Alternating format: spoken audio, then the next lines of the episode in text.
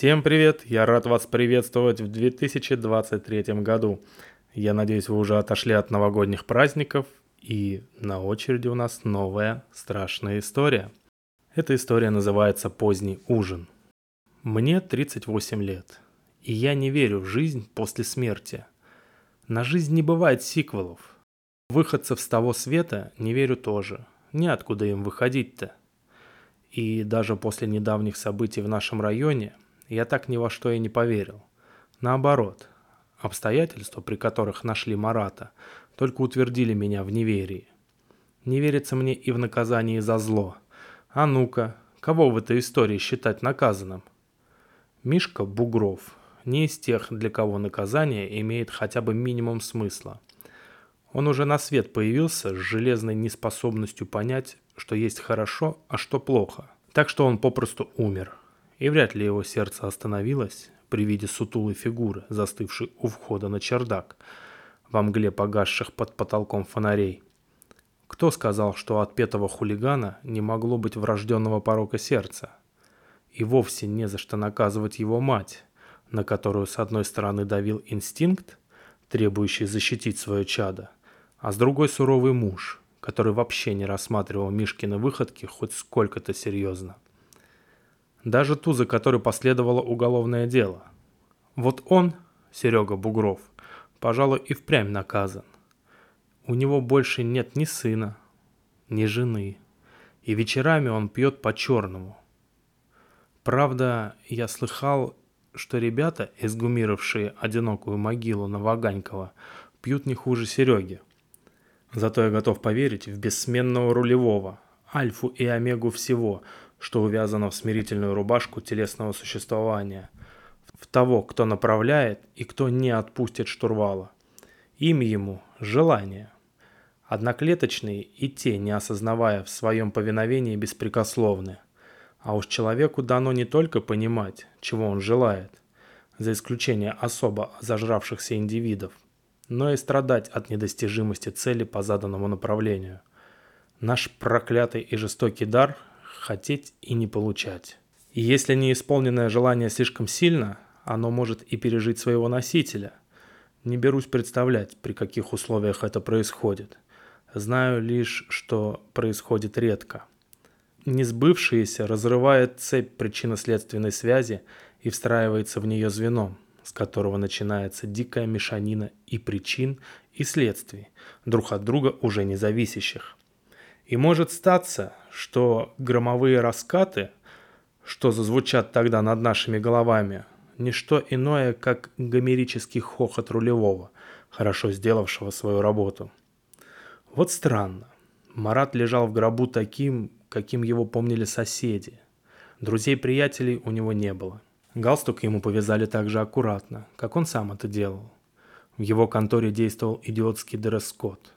Худое лицо, Жидкие мышиного цвета волосы потрепывал весенний ветер. А густые брови сердито сошлись на переносице. В морге ему восстановили левую часть черепа так, что причина смерти в глаза не бросалась. Равнодушный батюшка возле церкви благословил его спуститься в могилу. А мы стояли полукругом, слушая отходную, и никто из нас не думал, что в причинно-следственной цепи уже появился разрыв. Те, кто потом выкапывал гроб Марата, никому не рассказывали, что было внутри. Но один из рабочих умер, так и не выбравшись из ямы. Об этом даже проскочила заметка в малотиражной газете. Но тогда, на кладбище, никакие разрывы не шли нам на ум. Мы просто провожали в последний путь соседа. Марат всегда напоминал тощего, облезлого уличного кота, то и дело шипящего и ерошащего загривок – но абсолютно безобидного. Шипит он от того, что осточертели пинки ногами, а порой и отбросов на помойке не достается. Однажды, столкнувшись с ним в магазине, я спросил. «Марат, тебя как, ветром не уносит? Отъесться тебе бы, что ли?» Он нахмурился, отвел взгляд и быстро ушел со своими покупками.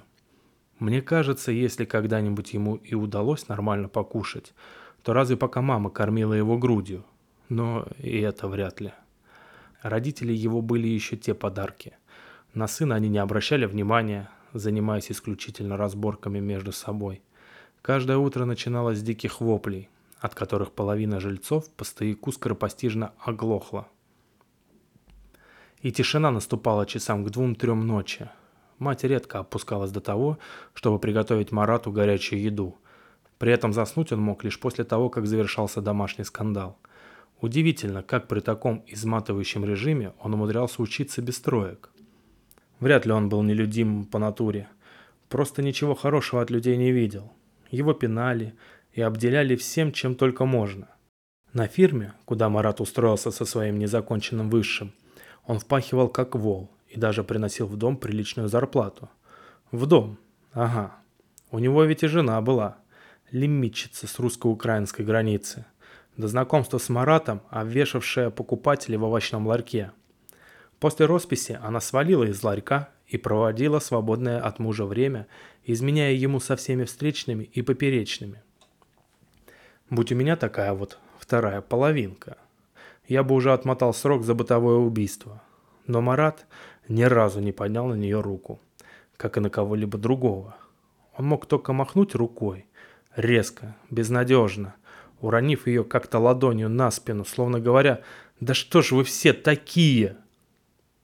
Этот его жест до сих пор стоит у меня перед глазами. Первым звеном причинно-следственной цепи, которой вскоре предстояло лопнуть посередине, стала генеральная уборка – устроенная в своей квартире Андрюшей Никулиным. У нас в Апальцово Андрюша исполняет обязанности службы техподдержки. За скромные деньги чинит компьютеры и налаживает интернет, беря иной раз в качестве платы за услуги несколько бутылок пива или литр водки. 30 апреля на улице стоял последний островок снега в тени девятиэтажки. Андрюша вынес из дома распотрошенный изнутри системный блок и оставил его около подъезда – поленившись пройти два десятка шагов до мусорных контейнеров. Системник так и простоял там до вечера.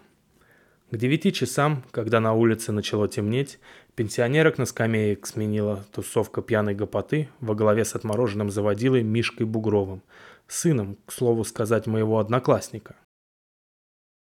За месяц до этого Мишку отчислили из ПТУ, где он пытался освоить специальность сварщика, а неделю назад ему прислали повестку из военкомата – при всей крутизне начищать старослужащим сапоги и драить очки в казарме Мишке категорически не упало, но перспективы закосить у него не было. Поэтому он из просто неадекватного превратился в бешеного. Жаловаться на него в милицию местные избегали. Побаивались Бугрова-старшего.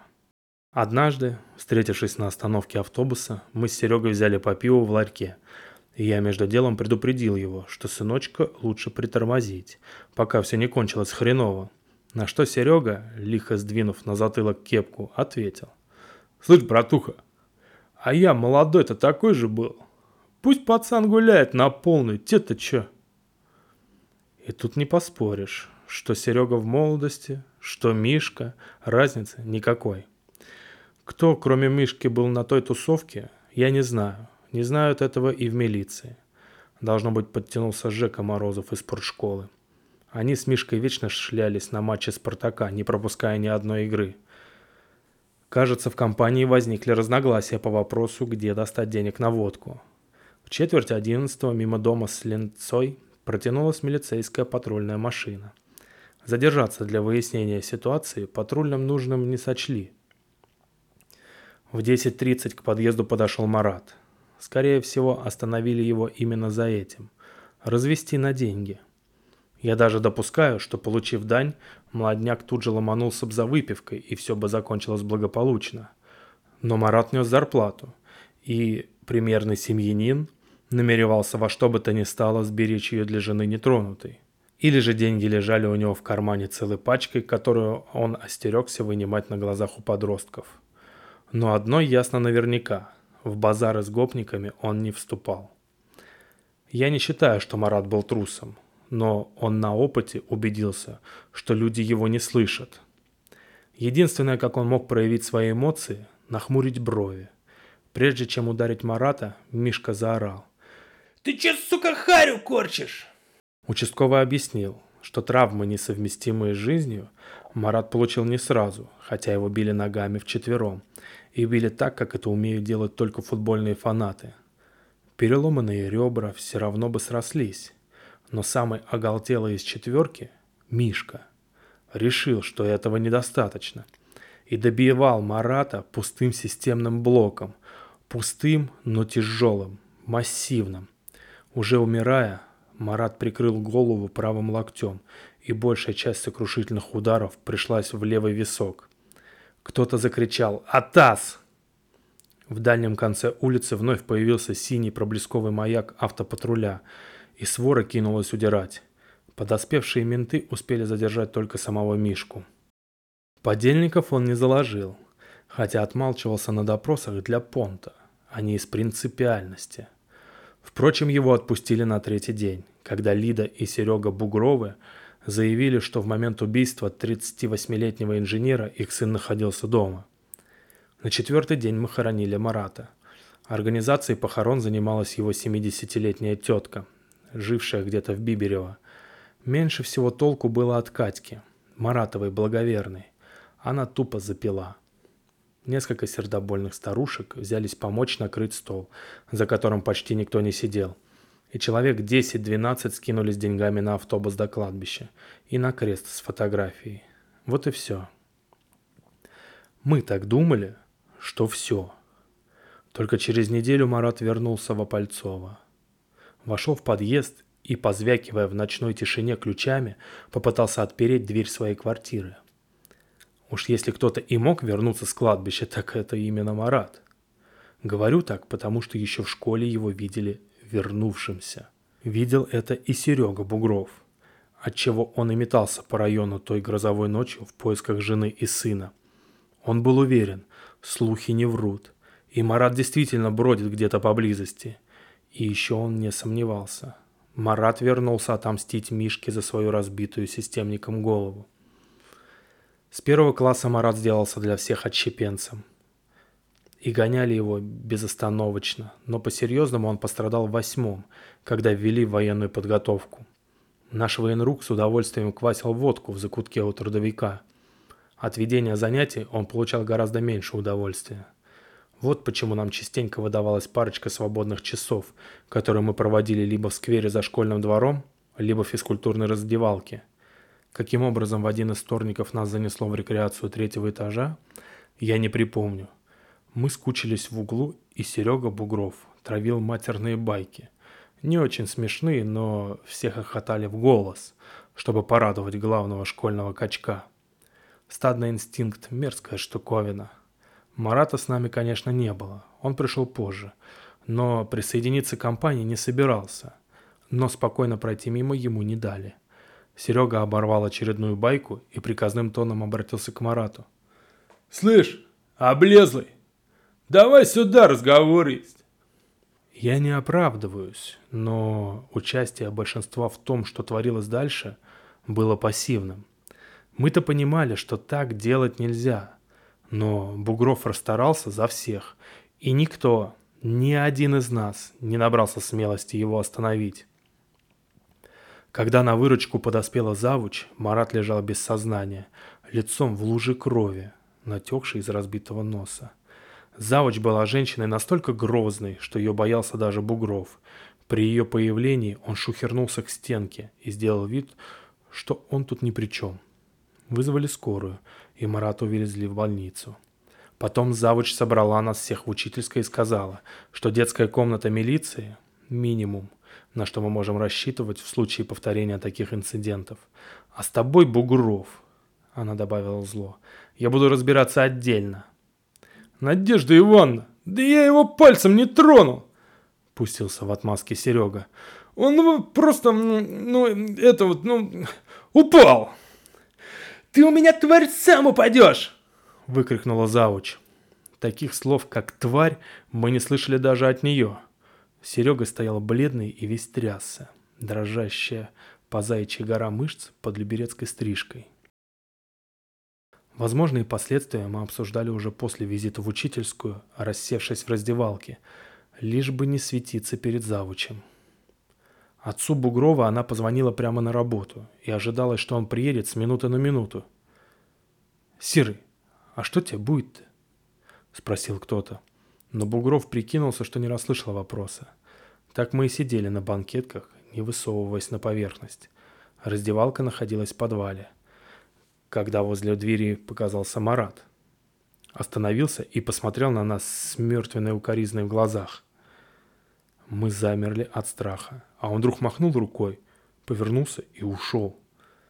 Знаете, проблема даже не в том, что 15 минут назад Марата погрузили на носилках в машину скорой и увезли с предварительным диагнозом сотрясения мозга третьей степени. Ему полагалось быть сейчас в больнице, в рентгеновском кабинете. Нет, поджилки у нас заледенели по другой причине. В конце концов, Марата могли привести назад. Не должны были, но, в принципе, могли. Он подошел к двери раздевалки с той стороны, откуда прийти было нельзя. Там в конце коридора располагался вход бомбоубежища, затянутый толстой проволочной решеткой и всегда запертый на ключ. Я потом специально сходил и подергал ручку. Заперто, как и обычно. Все время, проведенное нами в раздевалке, коридор отлично просматривался, и не только я, но и все остальные готовы были поклясться, Марат не появлялся в коридоре что не мешало ему прийти со стороны закрытого бомбоубежища. Из тупика.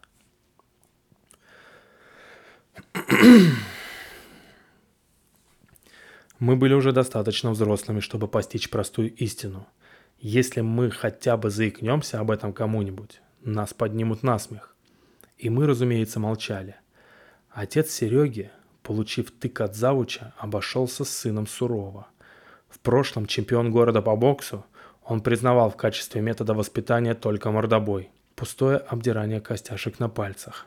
Переломом челюсти Серегу было не пронять уже тогда. Но через много лет я испытал небольшой шок, когда выяснилось, за что же именно ему досталось. Вовсе не за то, что отправил в нокаут одноклассника, в два раза меньше себя, ростом и слабее раз в десять, а за то, что при этом попалился. Вскоре после похорон установилась хорошая погода – Необычно холодный апрель сменился теплым маем. Об убитом Марате мало кто вспоминал. Я не беру в расчет его жену Катьку, чьи загулы по мужикам преобразились в тотальную пьянку без сексуального контента. А Мишку Бугрова родители на всякий случай держали под замком. На Опальцова полно и других отморозков, но без Мишки стало как-то намного спокойнее. Даже горланищие среди ночи под гитару хиты зверей тинейджеры воспринимались чуть ли не идеалистически – в одну из таких ночей Катька выбежала в истерике на улицу и разбудила визгом весь квартал. По большому счету, из ее воплей никто так и не понял, что у нее стряслось. Но если где и велись на эту тему дискуссии, мнения сходились на том, что, траванувшись алкоголем, Катька увидела во сне покойного мужа.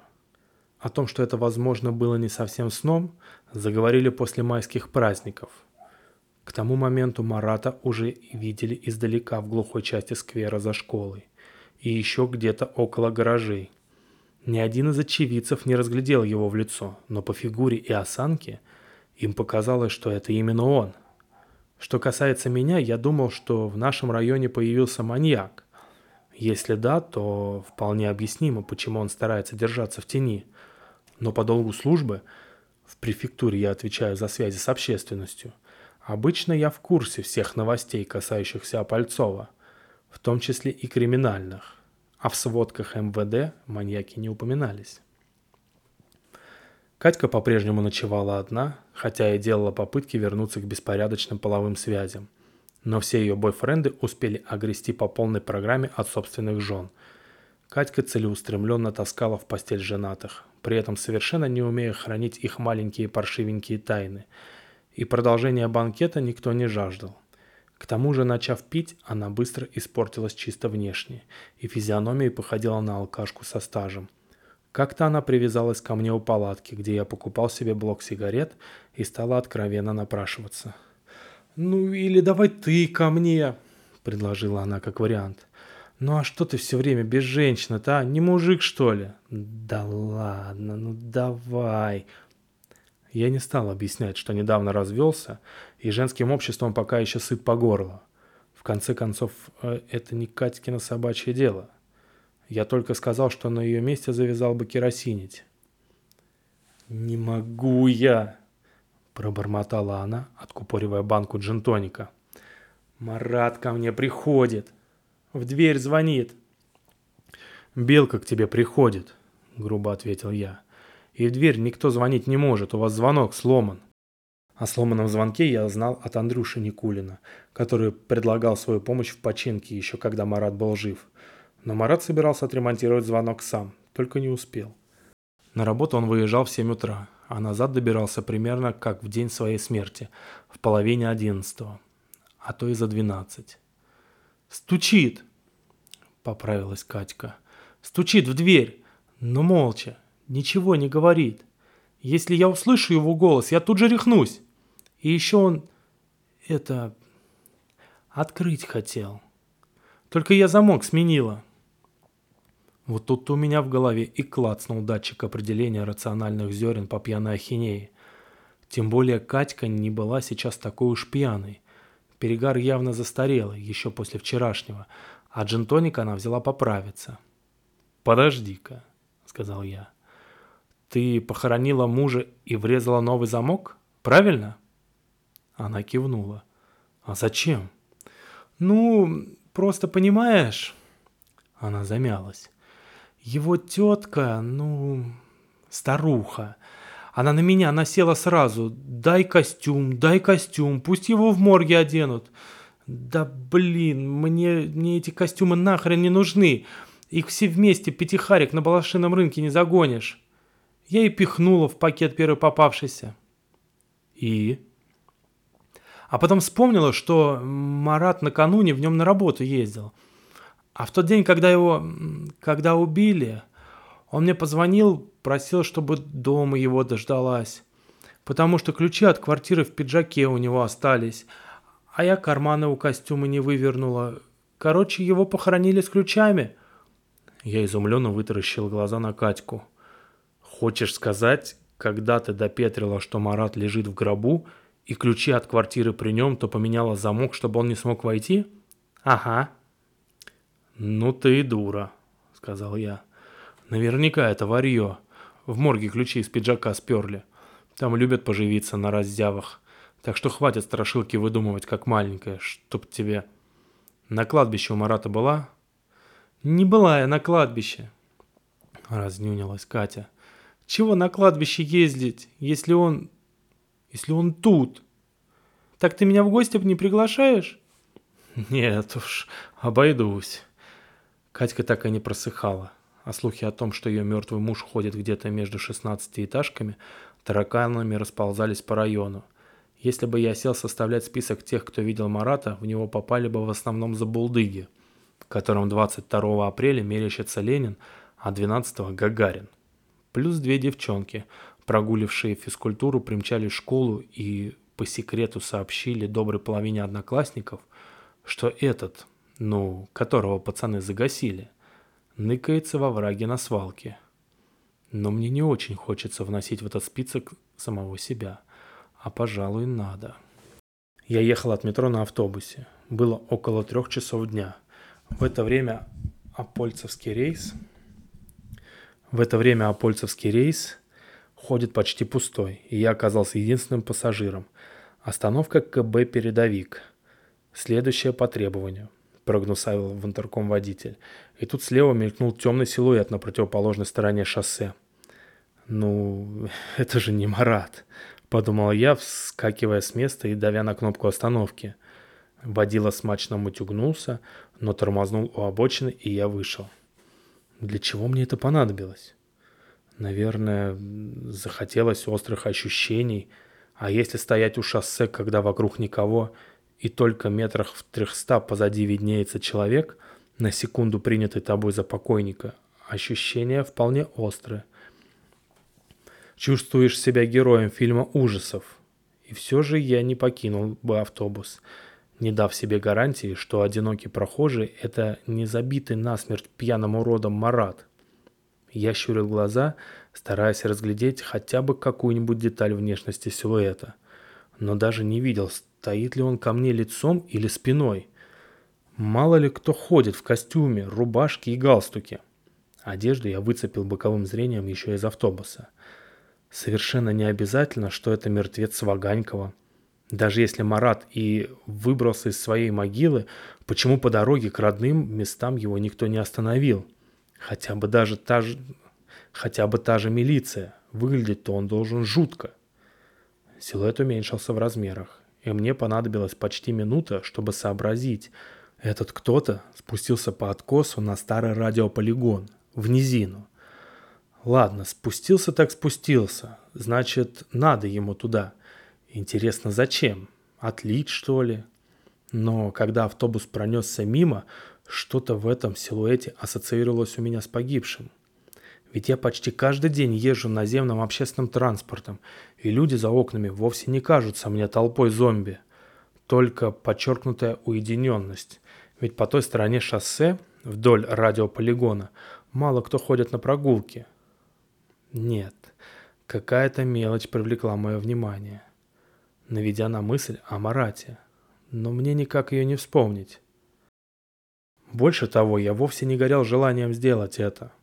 Я подумал, что если темный силуэт движется сейчас в мою сторону низиной, то в любую минуту он может вновь возникнуть на обочине, но теперь расстояние между нами будет не длиннее зебры – Назовите меня трусом, но я сорвался с места и понесся прочь от шоссе, в квартал.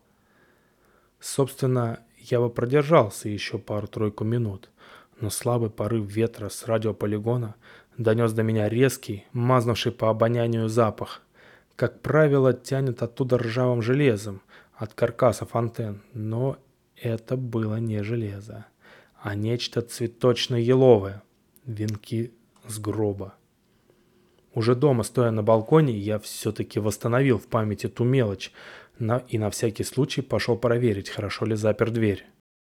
Форма головы у силуэта была ломаная, будто ей не доставало боковины. И как ты головой не верти, такого визуального эффекта не добьешься. Для этого череп должен быть снесен в чистую от виска до затылка. То есть, как это и сделал Мишка Бугров с Маратом. Человеком вдвое старше его, сердитым, худым, хмурым и никогда не умевшим постоять за себя. Следующий день был затишьем перед штормом. Солнце палило просто-таки неприлично, и просиживать в кабинете радости оказалось мало. Я отпросился с полудня, сказав, что приболел, и вскоре уже сидел дома с бутылкой холодного пива. Все же лучше, чем в офисе с компьютером. Пил пиво и переосмысливал объяснение на скорую руку, данное мною Катьке, насчет ключей. Приходилось признать его неудовлетворительным. Не в свете моего вчерашнего бегства с Опальцовского шоссе, а потому что для ограбления это абсурдно. Но пускай в морге затесался мародер, наложивший лапу на ключи. Пускай он и адрес раздобыл. Подкинул наводку домушникам. Но что за дебил станет ломиться в дверь несколько ночей подряд, единожды убедившись, что ключи не подходят? Утром, когда я только-только репетировал в туалете перед зеркалом головную боль, дежурный по отделению милиции принял заяву от Катькиных соседей из нижней квартиры, сопровожденную устным комментарием. Сволочь совсем оборзела, орет всю ночь, спать не дает, каблуками в пол долбит. Учитывая, какой кошмар преследовал Катьку по ночам, я не осуждал ее слишком уж строго – по-моему, она сама отдавала себе отчет, что пошла в разнос, и старалась не нарушать разумные границы. Днем она вовсе не употребляла спиртное, но под вечер накачивалась, одурманивая свой страх алкогольными парами. Днем я уже вынул из холодильника вторую бутылку пива. Начальник ОВД Апальцова беседовал с посетительницей, Лидой Бугровой. По его словам, разговор получился ни о чем. Бугрова несла какой-то детский лепет – Мишенька, хороший мальчик, он виноват, конечно, но наказывать бы его не надо, но он виноват, так ребенок же совсем. Насчет хорошего мальчика Аврачук высказался со всей прямотой бывшего военного, а потом к чему это наказывать не надо. Бугрова дала ведь уже показания, согласно которым Мишки на месте убийства не было. Обеспечила ему полное алиби, спрашивается, в чем он виноват-то? Но я догадываюсь, что Литку мучила совесть. К людям она относилась иначе, чем ее муж. По-человечески. Она вообще была не Серегиного круга. Он спортсмен, бандит. Она школьная библиотекарша. Тихоня и скромница. Но сын для нее оставался сыном. Я и то чувствовал себя последней скотиной, когда задумывался о судьбе Марата, хотя как будто бы ничего плохого ему не делал. Литку в этом плане можно пожалеть. Она разрывалась между совестью и верностью семье. Но потом настала ночь, и причинно-следственная связь предъявила нам счета к оплате. Серега днем халтурил где-то на стройке охранником, и пока Лида сидела у Аврачука, Мишка воспользовался безнадзорностью и смылся из дома – Едва я задремал, меня разбудил телефонный звонок. Звонил Серега Бугров. «Можешь выйти сейчас к пятаку?» – спросил он. «Срочно!» Пятаком мы называем детскую площадку между составленным бок о бок ромбом 16-этажками. Я живу напротив той из них, где обитает семейство Бугровых, а десятью этажами выше Катька. «Ты да ты, что ли?» – уточнил я. «Трезвый. Только что сменился. Давай, быстро. Жду». По его тону я понял, что началось. И воздержался от замечания, быстро только кошки плодятся. Оделся, сполоснул лицо холодной водой, чтобы сбить сон, сунул в зубы жвачку и отправился на улицу. Моросил мелкий дождь. Вдалеке над Москвой вспыхивали первые засветки надвигающейся грозы. На педаке и возле него собралось порядочно народу. В основном мужики, наши, опальцовские – Типовые, как панельные дома. Лица изрублены глубокими морщинами. Глаза вечно в красных прожилках. Скоро я стану таким же. Где-то была и женщина. Я слышал надрывающиеся рыдания. Трое или четверо мужчин отделились от толпы и разошлись в разных направлениях. Еще несколько человек стояли с Серегой, который вещал что-то, указывая пальцем поверх их голов. Я узнал в плачущей женщине Катьку. Она сидела на перекладине песочницы, вытирая слезы рукавом джинсовки. Никто и не думал ее успокаивать. И отревевшись, Катька завела пластинку о мужниных ключах. Судя по реакции аудитории, до моего прихода текст уже успели выучить наизусть. «Да чё ты нам маратом своим мозги полощешь?» — рявкнул на нее кто-то. «Всех уже достало!» «А я говорю, вернулся он, сами же знаете! Вернулся, вернулся!» На кое ему сюда возвращаться? С улыбкой спросил Петрович, председатель гаражного кооператива. Он, бедный, за тобой запарился. Денег заработай, одень, обуй, накорми, а ты на всем готовеньком, да еще дождись, пока из-под любовника вылезешь. Пусть отдохнет муженек твой. Это было в самую точку. Частенько намаявшись в отсутствии жены, Марат плелся забирать ее из кафе «Снежок», или из такого же злачного местечка остановкой дальше. И правильно делал. Катька с легкостью просаживала в бильярд его премию и как-то притащила в гости парочку амбалов, выкинувших Марата на улицу, чтоб не мешался. Катька опять зарыдала, закрыв лицо ладонями. «Что за бодяга?» Я хлопнул Бугрова по плечу. Он обернулся ко мне. «Мои пропали куда-то. Литка с Михой. Я выезжаю, а дома никого. С мобильных не отвечают. А Литка без меня никуда. Вообще ни ногой. Помоги искать. А ты уверен, что они на районе? Может, двинули куда в центр? Ну, в гости. Еще куда. Сказал же. Литка одна невыездная. Уговор у нас такой. И на сотовой не дозвонюсь никак. Гудки есть, а трубку не снимает. Ни она, ни Мишка. Здесь они где-то сто пудов. И этот, тоже где-то рядом», – пробурчал он. «Кто этот?» – не врубился я. «Кто, кто? Облезлый, вот кто. Поможешь?» Сзади подкатились не первой свежести пятерка. Кто-то еще из Серегиных корешей. «Помогу. Чего нужно-то?» «Тебе вон те два подъезда. Поводи там с жалом. У Михи Карифанов целая туча. Вдруг забурился кому, сидят на хате и водку бухают. А Литка его ищет. Ну ладно. Я честно прошел первый из двух порученных мне подъездов сверху донизу, но безрезультатно. Если Мишка и пил водку с кем-то из дружков, то делали они это молча. Квартиры словно повымерли. Отдышавшись, вошел во второй подъезд, крайний с торца здания. Ради справедливости надо признать, что я не раз и не два обращался к Бугрову за помощью, и он мне не отказывал, хотя близкими друзьями мы не были. На шестнадцатом этаже я остановился, чтобы перекурить. Мишка как в воду канул. Тишь да благодать. Стряхнув пепел в прикрученную к перилам консервную банку, я поставил ногу на железную ступеньку лестницы на чердак. И тут наверху что-то зашуршало, будто подошва шаркнула по грязному полу. Задрав голову, я обнаружил, что крышка люка откинута, и проем зияет чернотой. «Безобразие», — подумал я. После серии терактов в Москве наша префектура так и не раскошелилась на кодовые замки. Но входы и выходы в технические помещения строго держали закрытыми. Света на чердаке явно нет. Может быть, электрик устраняет там поломку? «Эй, кто там?» — крикнул я. Ответом мне было мерное щелканье реле в машинном отделении. Я опустил в пепельницу бычок и, взобравшись по лестнице, осторожно выглянул на чердак. Увидеть что-либо было нереально. Вот почему их обоих, и Мишку, и Лиду, нашли уже другие. Я только поднял тревогу. Без фонаря по чердаку не шляйся, пути не будет. С Лидкой так и случилось. Она лежала в полуметре от люка, и я мог бы дотянуться до нее рукой, но не знал, что она там лежит. Споткнувшись на бегу о длинный обрезок газовой трубы, она при падении сломала себе шею так, что позвоночник пропорол кожу шеи изнутри. Мишка сидел неподалеку, прислонившись к вертикальной опоре. Он умер на какие-то 5-10 минут раньше своей матери, но, повторюсь, я их не видел. Слева в сплошном мраке белел длинный прямоугольник. Слуховое окно. Вот оно и давало немного света. За ним висела луна.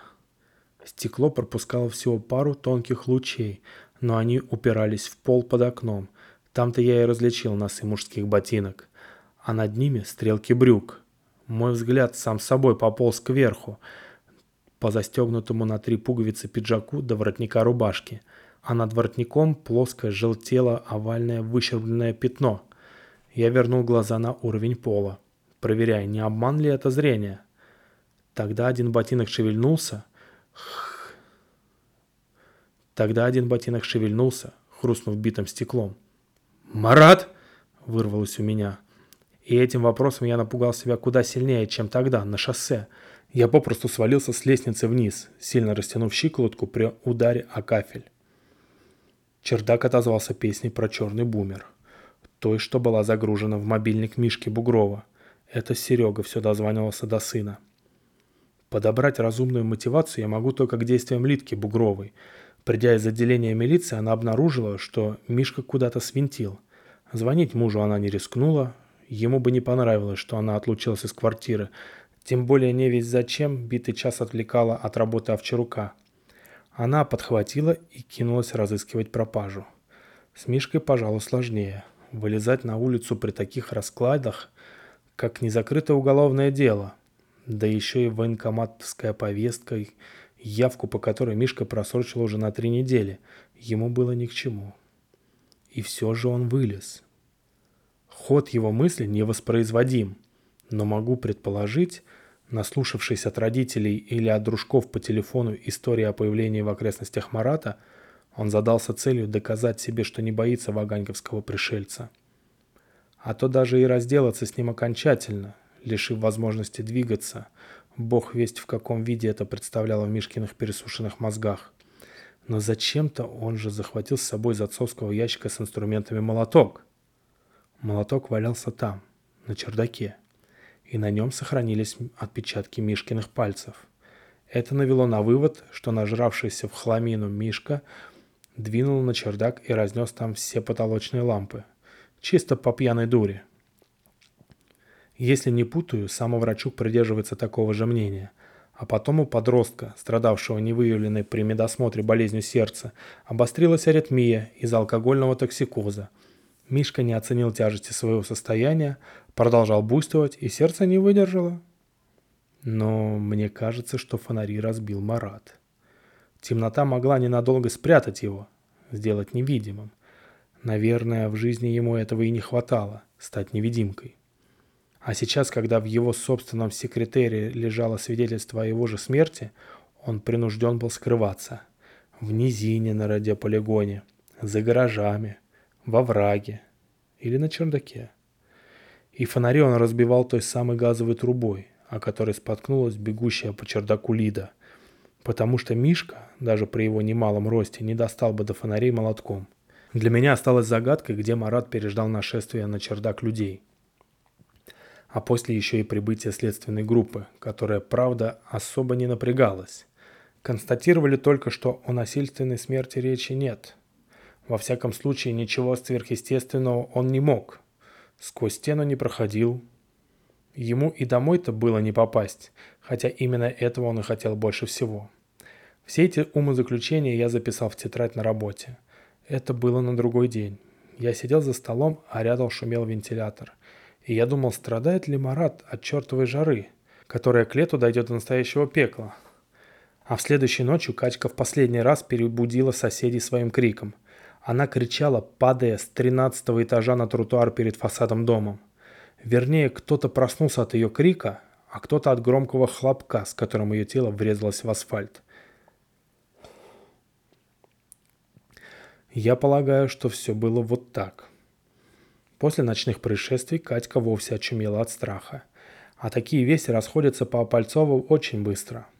Мы любой деревне дадим фору в 100 очков. Как и Серега Бугров, она слочла Марата жестоким мстителем, который и против нее затаил зло. Чего уж там, идеальная жена из нее не получилась. День Катька провела, стараясь хоть кого-то подбить на совместную ночевку – но все ее поползновения беспощадно отвергались. По ходу поисков партнера или собутыльника она перегнула палку, закладывая за воротник, и, добравшись до квартиры, мешком свалилась на диван, забыв запереть дверь. Проснувшись и увидев, что за окном стемнело, она сразу же, как и я, после того, как убежал от Пальцовского шоссе, пошла проверить, что там с замками. А Марат уже входил в прихожую. При виде мужа Катька, должно быть, лишилась дара речи. Я бы точно лишился. Хотя, кто знает, может, она и спрашивала его, зачем ты приперся, твое место на кладбище, что ты здесь делаешь? Но ответить ей Марат не мог. А сейчас скажу почему. Он просто молча шел на нее, а Катька пятилась назад. Так, задним ходом. Она вошла обратно в комнату и продолжала отступать, пока не уперлась копчиком в подоконник. А Марат приблизился вплотную и молчал. Тут Катька и приняла решение. Оставаться один на один с покойным мужем она не хотела, и рвануть на себя оконную и рванув на себя оконную створку, подтянулась на шторине. Когда участковый и понятые вошли в квартиру, Марат был там. Он сидел в маленькой комнате, в кресле перед телевизором. Ноги положил на стул, прикрыв их одеялом, а на придвинутой тумбочке стояли две банки солений. Двухлитровая с огурцами и поллитровая грибов. Здесь же тарелка и вилка. Еще пирог с черной смородиной, превратившийся в сухарь, кажется, еще до убийства. Эти две банки остались от поминального меню. Их принесла пенсионерка-огородница. Катька не готовила Марату соленья, не запасала сухофруктов на компот. Она и с супом-то не заморачивалась. Муж нужен был ей как источник доходов с бонусом в виде московской квартиры, а в классической семейной жизни Катька не нуждалась, ее влекли приключения. А Марат отчаянно мечтал хотя бы об одном тихом вечере. Вот так, в кресле, чтобы никто его не дергал, а рядом лежала на тарелке вкусная еда. Вечно уставший, голодный, постоянно ждущий неприятностей и дождался ведь. Он, наверное, во сне видел эту простую радость мирного домашнего отдыха. Да только и поспать-то ему не давали. Наверное, ощупывая в кармане пиджака пачку денег, он подходил к подъезду с надеждой, что сегодня ему все-таки удастся отдохнуть в кресле, вытянув ноги и завернувшись в одеяло. Еще бы жена была дома и открыла ему дверь. Ключи он забыл в другом пиджаке. И это его желание, желание тишины и покоя продлилось далеко за черту биологической смерти. Оно облекло себя в снятую с трупа копию и на какой-то срок стало Маратом. Возвращаясь в Опальцово, Марат стремился домой за покоем и отдыхом. Но смененный замок мешал ему, пока Катька сама же не прокололась, забыв повернуть ключ. Он вряд ли даже заметил, как она выбросилась в окно. Он шел к ней через темную квартиру, не пугая, а пытаясь сориентироваться. Подзабыл обстановку, пока был мертв. Затем сам, как мог, собрал себе незатейливый ужин, две банки солений и пирог на сладенькое. И набросил на ноги одеяло, байковый теплый символ заслуженного отдыха. Но копия была полноценна лишь внешне, причем снятие ее состоялось уже после того, как труды похоронного гримера пошли на смарку. Толстый слой пудры обвалился в проломленный системным блоком череп. Оказавшись в вожделенном кресле, Марат вдруг понял, что простые радости жизни ему уже недоступны. К чему еда, если в ее не во что положить? У него и рта не было, только лишь имитация, изотропная и неподвижная. Он не мог бы ответить своей жене, даже если б слышал ее вопли. «Ну чего ты приперся? Иди на кладбище!» Причинно-следственная цепь замкнулась. Заветная, щемящаяся мечта, неуклюжими пальцами перебиравшая звенья цепи, добралась до ограничителя, навечно склеившихся губ. Остановив сердце Марата, мироздание назначило ему странную аберрацию. Но с условием, что рот его отныне никогда не раскроется, на что рукой врача скорой помощи был выписан запретный документ – свидетельство о смерти. Прикоснувшись к этому уродливому, холодному ограничителю, мечта почувствовала, что Дальше ничего нет. Тогда она и сама ушла, бросив на произвол судьбы пустую форму-оболочку. Из направляющей силы форму хватило лишь на последний взмах руки, безвольно свесившейся с кресла к паркету. Протокола о вскрытии мне, естественно, не показывали. Я даже без понятия, где это вскрытие проводилось. Но вроде бы лабораторные пробы с оболочки дали всю таблицу химических элементов – так вот, я не верю ни в Бога, ни в загробный мир, но иногда я молюсь. И в молитвах прошу об одной вещи, чтобы Бог все-таки был. Самый никчемный Бог лучше, чем неизбежное и безысходное ничто. Конец. Подписывайтесь на данный подкаст и до новых и удивительных встреч. Пока-пока.